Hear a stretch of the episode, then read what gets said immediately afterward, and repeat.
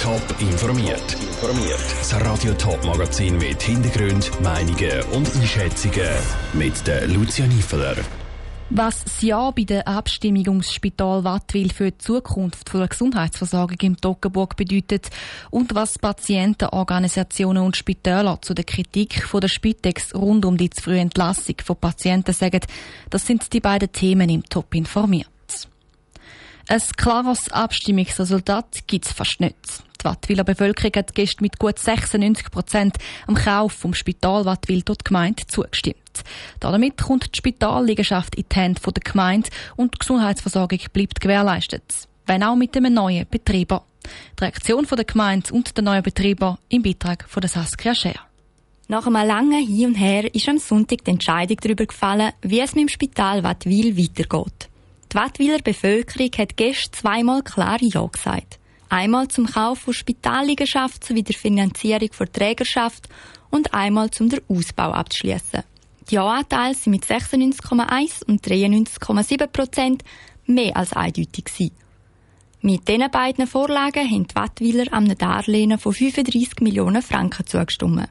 Der hohe Ja-Anteil, trotz dem grossen Geldbetrag, erklärt sich der Gemeindepräsident von Wattwil, Alois Gunzenreiner, folgendermaßen. Es ist ein klares Bekenntnis von der Wattwiler Stimmbevölkerung zur Gesundheitsversorgung und zur, äh, dazu, dass es eine Infrastruktur für da auch braucht und muss bereitgestellt werden in der Gemeinde, wie aber auch für die ganze Region. Am 1. April übernimmt also die Privatklinik Beritz das Spital von der Spitalregion Fürstenland-Toggenburg. Der Betrieb wird nahtlos weitergeführt, das Angebot einfach entsprechend anpasst.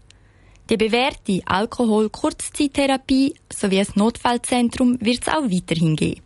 Was die beiden Ja für das Spital Wattwil und die Bevölkerung bedeuten, erklärt der Geschäftsführer von der Berit-Klinik Peter Koch. Das Spital Wattwil in dem Sinn äh, gesichert ist und wir die Leistungen werden erbringen, wie wir vom Kanton als Leistungsauftrag übernommen haben. Und da geben wir uns das Beste, damit wir der Bevölkerung eine gute Gesundheitsversorgung bieten können. Darum freut es ihn umso mehr, dass er von der Bevölkerung so eine grosse Unterstützung bekommen hat.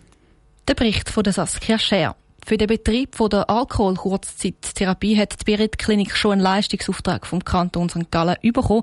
Anfang von dem Monat hat die Regierung am Gesundheitsdepartement der Ermächtigung gegeben, auch für den Betrieb vom Notfallzentrum einen Leistungsvertrag abzuschliessen.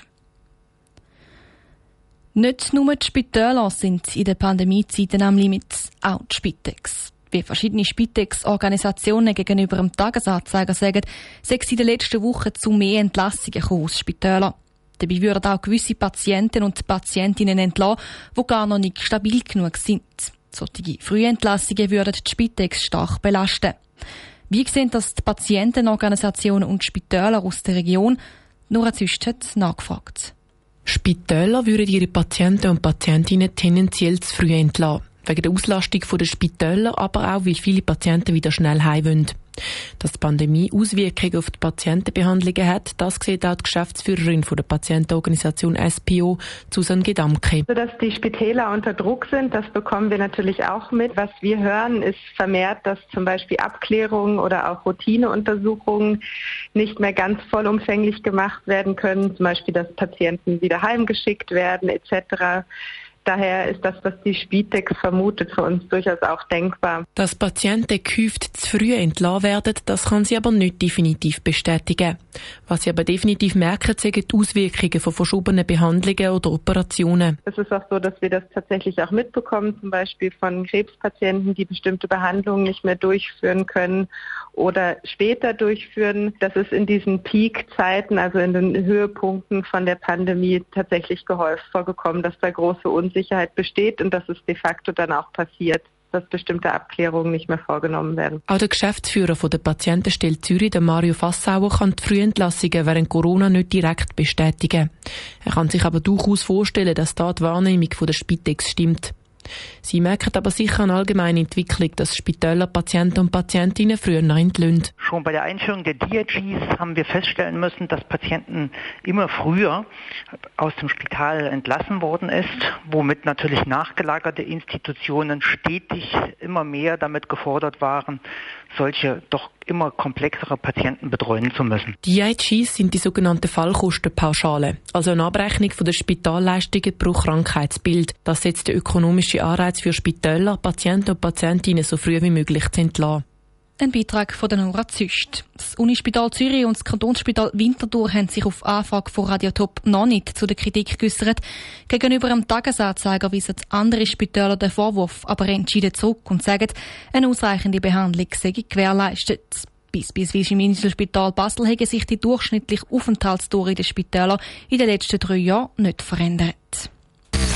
Top informiert, auch als Podcast. Mehr Informationen gibt's auf toponline.ch.